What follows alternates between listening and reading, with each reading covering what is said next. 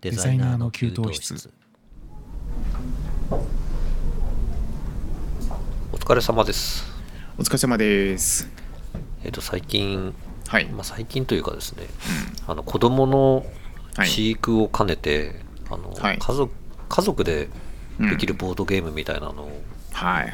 しばらくやってるんですよ、いろいろ。ええ。で、うん、主にうん。海外ものを中心にちょっとやってて、うんでうん初めての果樹園っていうなんかドイツの、えうん、えそれ子供向けですか？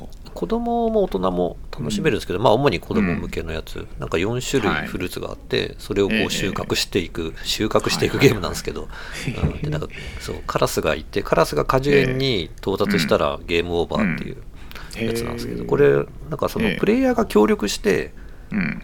楽しむってやつなんですよね。誰かが勝ちとかっていうのがはいはい。存在しないタイプのゲー協ムで力型ですね。はい。そうそうそう。でルールも簡単なんで、はい。子供と普通にやれるんですけど、うんで同じようなやつであの、うん。ドイツのテディメモリーっていう、ええやつあるんですけどええ。これねなんかあの神経衰弱なんですけど、うん。ゲームとしては、はい。それがこのはい。テディベアのはいはいはい。あのペアのあのはい。イラストが描かれた札をこうええ。当てていくやつなんですけど、いろんな格好をしたテディベアをこうええ。覚え立てていくやつで、ええ。まあ、そんなんとかあと、うんボーネルンドってあるじゃないですか。あの子供のおもちゃ取り扱ってる。ああちょっと名前だと分かんないかもしれないですね。あ本当なんかねいろいろえあのおもちゃ扱ってたりとか子供が遊べるような場を提供してえる、これ多分北欧の会社だと思うんですけど、でうん。ボーネルンドがなんか取り扱ってるバスストップっていう、うんもうなんかこれもボードゲームあってこれはスウェーデンのやつなんですけど、ええ。なんかねこれは なんか乗客が乗り降りしていくだけのすごろくなんで、ええ。これは子供だけでも割と結構できるやつなんですけど、はい。あとはうん。最近ねなんかその動物将棋っていう、あとは簡単なあーはい5種類の駒だけ使った国産、これ国産のやつなんですけど、なんかこうプロの棋士が、そうん、考案したみたいなゲームがあって、これも割とやるんですけど、え。でそのなので、まあそのうん。なんていうんですかね、子供でもできるボードゲームばっかりだったんで、結構簡単なやつしかやってなかったんですけうんうん。はいはいはど、最近あの、夫婦でもなんかやれないかっていう、あの感じにボードゲームやりたいねって話してて、は いでカタンってやつを、はい。カタンですね、多分歌さんはご存知はい。なんですけど、僕はもちろん。そう、それをい初めてやって、はい。これがめちゃくちゃ面白いなと思ったんですよ。なんか、はいはいはい。なんて言うんでしょうね。こうルールルールが結構複雑じゃないですかあれ。そうですね複雑ですね。そう。うん。でまあめちゃくちゃルールが複雑な人生ゲームみたいなやつかなと思うんですけど、そうですね。そそうそうそう、うん。なその複雑いろんないろいろやらなければいけないこととか決まり事があってそれに基づいてうんなんかこううん。資産みたいなのを貯めていくようなゲームだと思うんですけどなんえかえ最終的には10ポイント貯めれば勝ちっていうあれ10ポイントでしたっけ？なんかうん。忘れちゃったな俺。あうろ覚え。うろ覚え。そう。うそう。10ポイント取れば勝ちなんだけど10ポイント取りましたっていうのを自分で宣言しないと勝てないゲームなうんですよね。け？そう。なのでえなんかねあのでその10ポイントの集め方っていうのもこう、結構いろいろ種類があるっていうか、うんその勝ち筋がめちゃくちゃいっぱいあるんで。まあそうですよね。あれ確かに。うん。結構その、うん。ビジネス要素っていうかそのなんか事業的なうん。ニュアンスが結構あるなと思って、あー確かに。うん。あ頭をすごく使うんで、うん。使いますうんなんかそういうボードゲームって非常に面白いなっていう話でございます、いやわかるわ。僕ボードゲーム好きなんですよ。らしいですよね。まあそれでどんどんどんどん買い集めてなんかもう十数年ですよ。今日の本本編的にはそういうのをちょっといろいろ聞いていこうかなっていう回にですよね。なると思いますんで、なんでそろそろ本編行きますか？本編の方に行きましょうか。ねはい。はい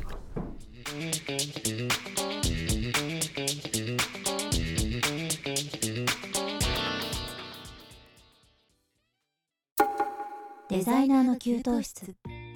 えー改めましてこんばんはパチパチです。歌です。えっ、と今日は冒頭でお話ししたはい。ような感じで、ん。えー歌さんが結構実はボードゲームマニアだったっていうことが発覚してですね、まあマニアっていうほどじゃないですけどね。おすすめのそのボードゲームをいろいろそうですね。パお聞きしていこうかなって、はい。はい。プレゼンしようかなと思って。思っております、はい、よろしくお願いします。はいよろしくお願いします。あのパチパチさんがねうん。うんご夫婦でボードゲーム楽しんでみたはいいということで、そうですね。一応そのカタンをややられて楽しかったということで、うんうん。ちょっとカタンを基準にカタンよりはいはい。もう少しライトなゲーム、うんうんうん。ライトでしかもそのあのその割に奥深いゲームをご紹介できればなと思ってちょっと2つほどピックアップしました。いいですね。ちょっとカタンは1回やるのにろ60分ぐらいかかるそうなんですよ。1時間ぐらいかかりますよね。それもうちょっと手軽にできるようなやつがあると。そうなんですよ。であの後半の方で今度デザイナーにおすすめおすすめのボードゲームをご紹介したいと思います。あるんですよ、お楽しみにしていただければと思います。はい。ではまず1つ目ですね。はい。大人の方がパートナーと2人で手軽に楽しめるボードゲーム、あのはい。ヨーロッパのボードゲームですね。うん。をご紹介したいと思います。まず1つ目は、うんうん。カタン。あカカタンじゃない。カタン。とカタンは。カがさっきカが一緒なんですよね。カルカソンヌっていうゲームですね。カルカソンカルカソンヌ。そうちょっと言いづらいんですけども。不思議な名前のゲームです。そうなんですよ。これもあのドイツのゲームなんですよ。うん。なんかドイツってゲームがうん。そうなんですよ。こう発達してるんですかね。そうです。うん。ボードゲームのメッカです。まさあしく。そうなんですね。なんか子供向けのおもちゃとかも結構あそうそういろいそうそう。ろ多いですよね。いっぱいうん。多いです、うん。で子供向けのボードゲームも多分いっぱいあります。でこのカルカソンヌなんですけども、うこれねあれですよカタンと一緒でドイツの年間ゲーム大賞に輝いてる、おゲームなんですよ。ーそうなんですね。そうなんですよ。ボードゲーム界隈ではおそらくカタンよりも人気があるんじゃないかって言われているボードゲームってこれ簡単に説明しますと構築型の陣取りゲーム。ああ陣取りゲームなんですね。そうなんですよ。陣取りゲーム。街や道などが書かれた正方形のパネルをうん絵柄が合うようにしてつなぎ合わせて得点を重ねていくゲームなんですよ。どんどんこうそのパネルを広げていく感じなんですか？そうそうそうそうそう。パネルを広げていってどんどんマップが広がっていく感じですね。うんうんうん。なるで自分の陣地を作りながらも相手をちょっと邪魔しながらっていう風にはいはいはい。やっていくんですけどもこれがね日本選手権があるぐらい盛んで。ああそうなんだ。そうなんですよ。カタンよりひょっとすると本当に日本でもカタンより人気があるかもしれないぐらいのボードゲームで,、まあ、王道中の王道なんですよ。でですねこれお互い慣れてると本当15分ぐらいで決着がついちゃう、あボードゲームで。ちょうちょうどいいですね、はい。15分そうぐらい。なんですよ。で、うん。準備も全然かからないんですね。あなるほど。そう場所を用意すればいいだけなんで、うんうん。もう本当にさっとサクッと奥深いゲームを楽しみたい方にはぜひおすすめなるほど。ゲームとなっます。はい、番をフィールドを準備するのにそうですよね。10, そう。10分ぐらいかかりますからね。まずそもそも。そうなんですよ。で細かいそのトークンって言ってオブジェクトも配置しなくていいので、うんうん。なるほど。本当におすすめです。カルカソンヌでした。はいカルカソンヌはい。はい、ちょっと言いづらいですけど。どういう、はい。どういう意味なんですか？ねカルカソンヌ。あー僕もねちょっとわかんないんですよね。ドイツ語で。なんか意味があるんでしょうねきっとね。はい。キャッスルみたいなことなのかな？お城のイラストみたいなのが。あそうなんですよ。そう一応ね街を構築していくっていう設定っぽいです、うん。なねるほど。そうなんですよ。カルカソンでカルカソンヌでした。ヌはい。はい。では続いて2つ目ですね。はい。2つ目も実はあの王道中の王道でスプレスプレンダー。スプレンダー。ランダー。ちょっと読み方が分かんないんですけどは一応サブタイトルで法名が「宝石のきらめき。い宝石のタイトル。きらめき」タイトルなんですよ。はい、はい。うん。こちらがですね富繁栄ゲーム。何ですかそれ。分かりづらいですね。トミーはおもちゃメーカー？タカラトミーの？いえあの富です、ね、あじゃない。はい。あトミー。トミーはい。うん反映させるゲーム。冬そうそうビジネスとかのそっちの方の話ですね、はい。ルネサンスス期の宝石商となって成り上がっていくゲームです、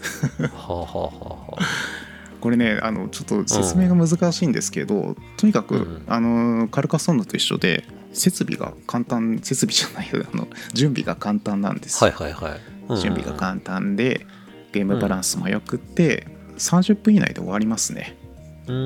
1試合がとてもおすすめできるのうん。もそうなんですけどこれ何,、はい。何がいいかっていうとねなんか性格が出るんですよ、これ。とにかくやってるへえ ゲームにとこれね性格が出る。そう出るんですよ、うん。これ。先に15うん。点選手したターン、選手した選手が 選手した選手選手した選手。先に15点選手したプレイヤーが出たら、うん。そのターンでゲーム終了なんですよ。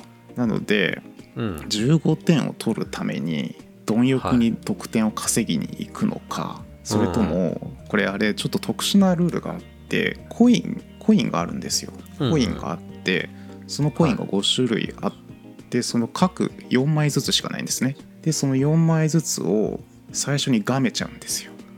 ガメるって言い方正しいか分かんないですけど。でガメちゃって相手がコイン取れないようにしちゃうんですよそうすると相手がそのコインでそのビジネスできなくなっちゃうんですよ。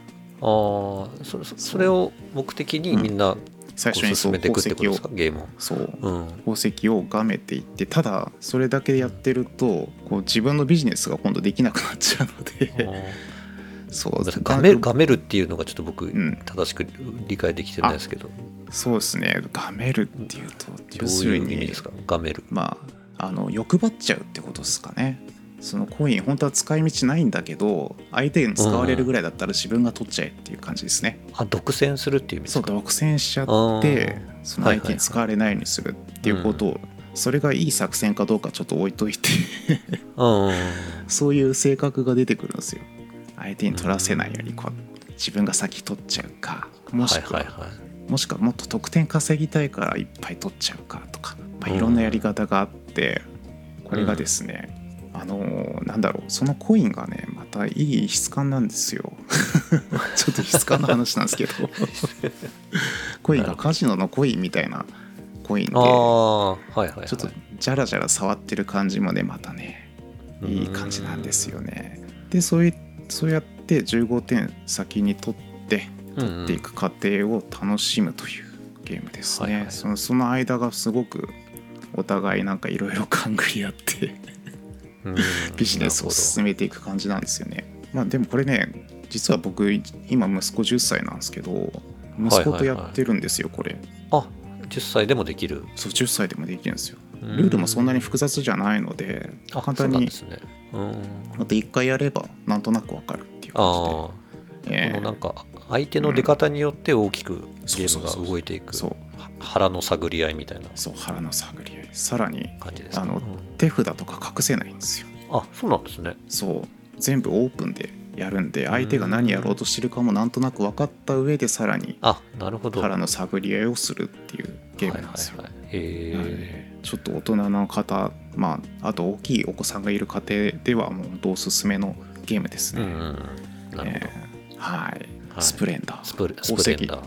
スプレンダー。宝石のきらめきでした。はい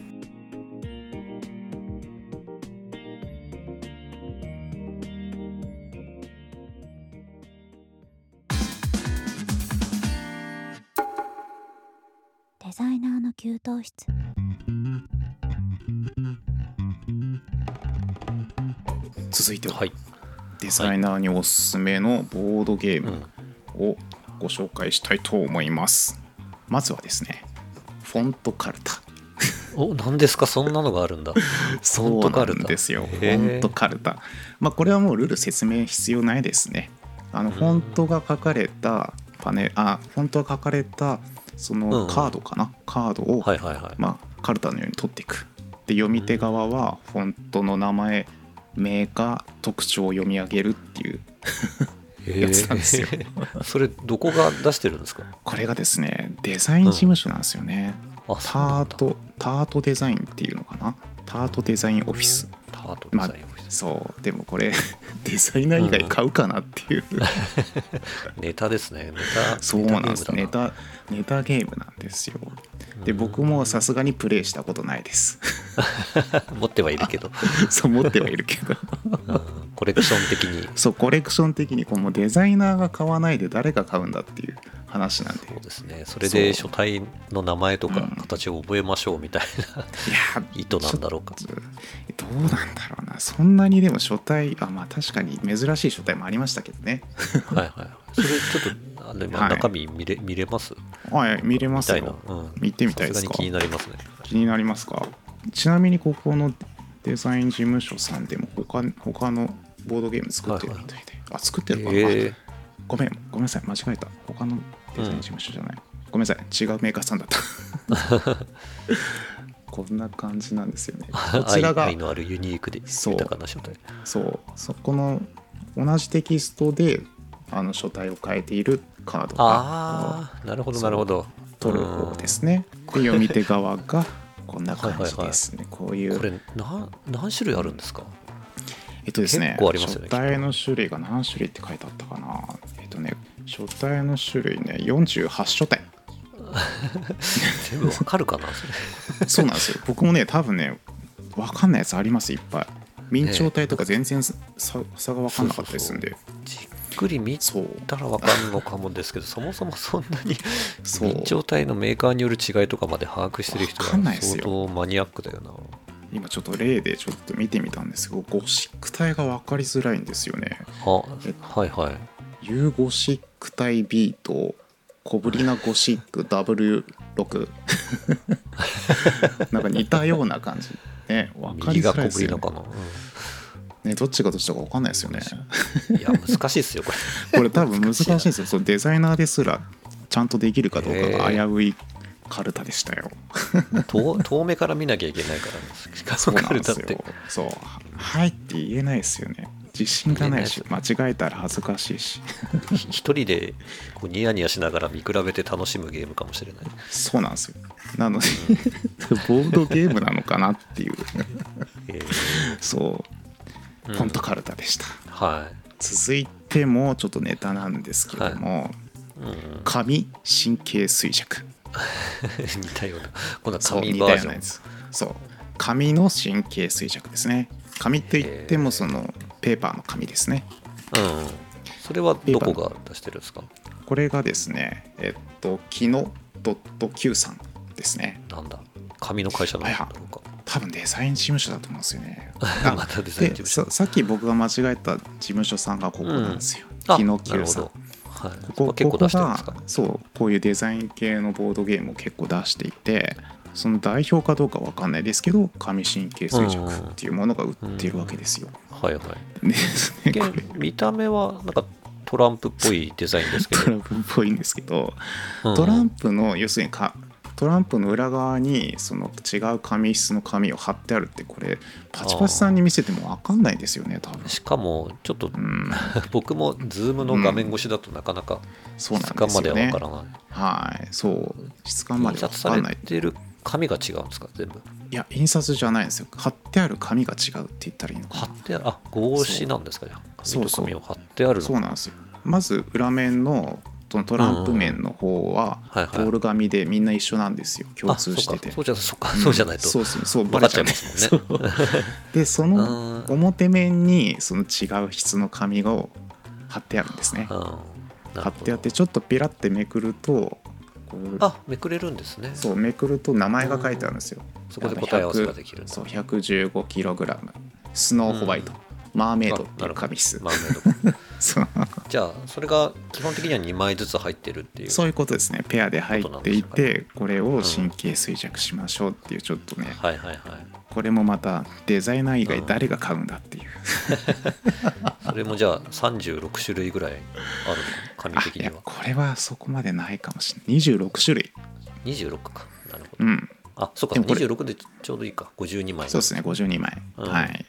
うんうん。でもこれね一回活躍したんですよ僕。あのし紙の質感を知りたくていやまさかあのトトランプじゃない紙神経衰弱の中にその紙あるかなと思って調べたら、まあ、それに近いやつがあって、そのキログラム数が違かっただけであ、うん。同じ紙のやつあったと思ってすごい参考になったことがあったんですよ。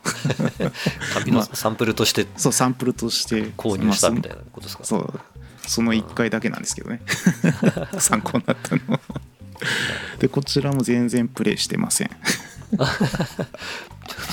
誰とどうやってプレイしたらいいのかそう分かんないですよね。デザイン事務所のなんか残業のお供にみたいな感じ。いやちょっとやだな。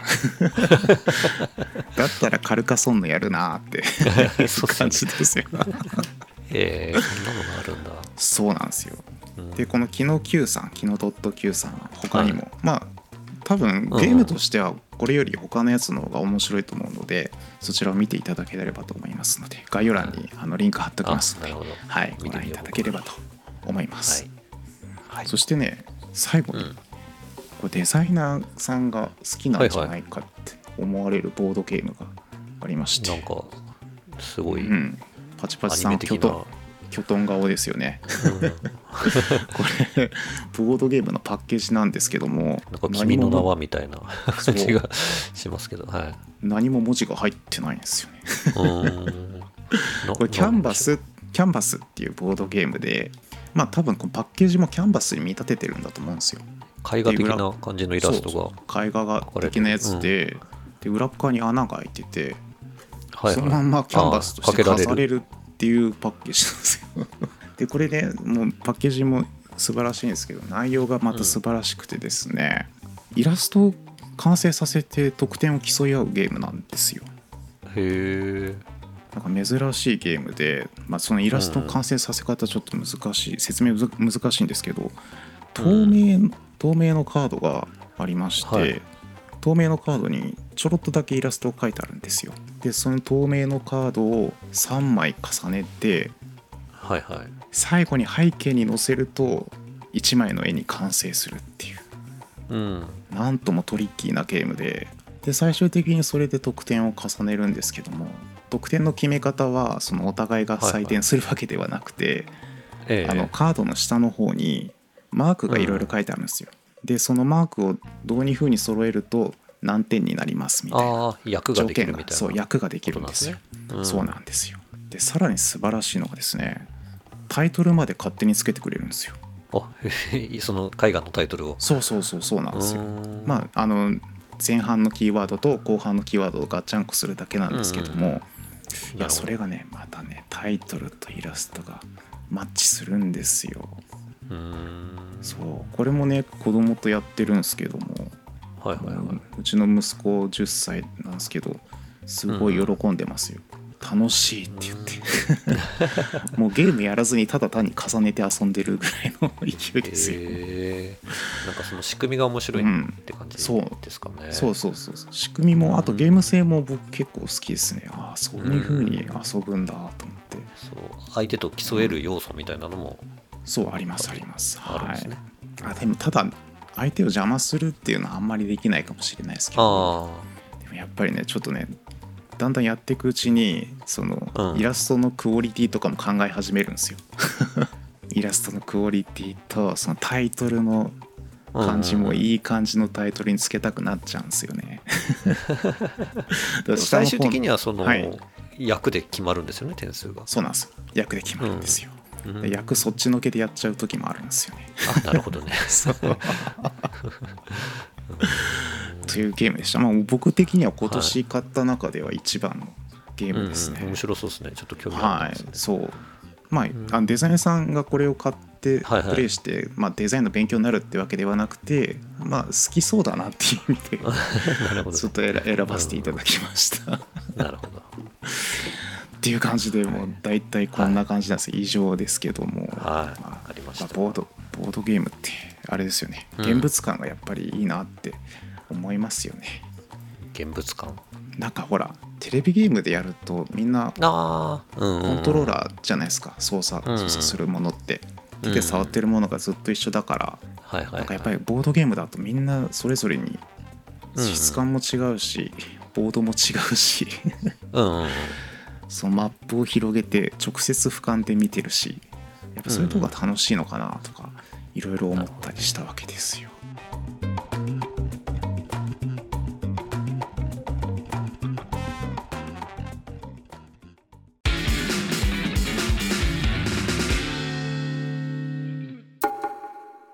デザイナーの給湯室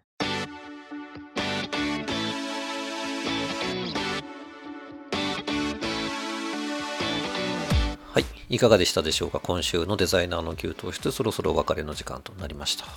はい。今日ははい。歌さんおすすめのボードゲームとボードゲーム。はい。いろいろそうですね。教えていただいて、はい。ですね。もう本当はもっともっといっぱいあるんですよ、もう変態レベルのやついっぱいあるんで。あそうなんですね。そういうのもちょっとそうなんです。折を見てそうですね。使っていこうかなあのまあ個人的には結構あの最後のキャンバスがすあごく気はい。になりましたね。ぜひとも。あのこれうん。プレネがついちゃうぐらい、あのあそうなんですね。人気があるんでそうそう。うん。なので、あのあるうちに買った方がいいかもしれないですね。はい。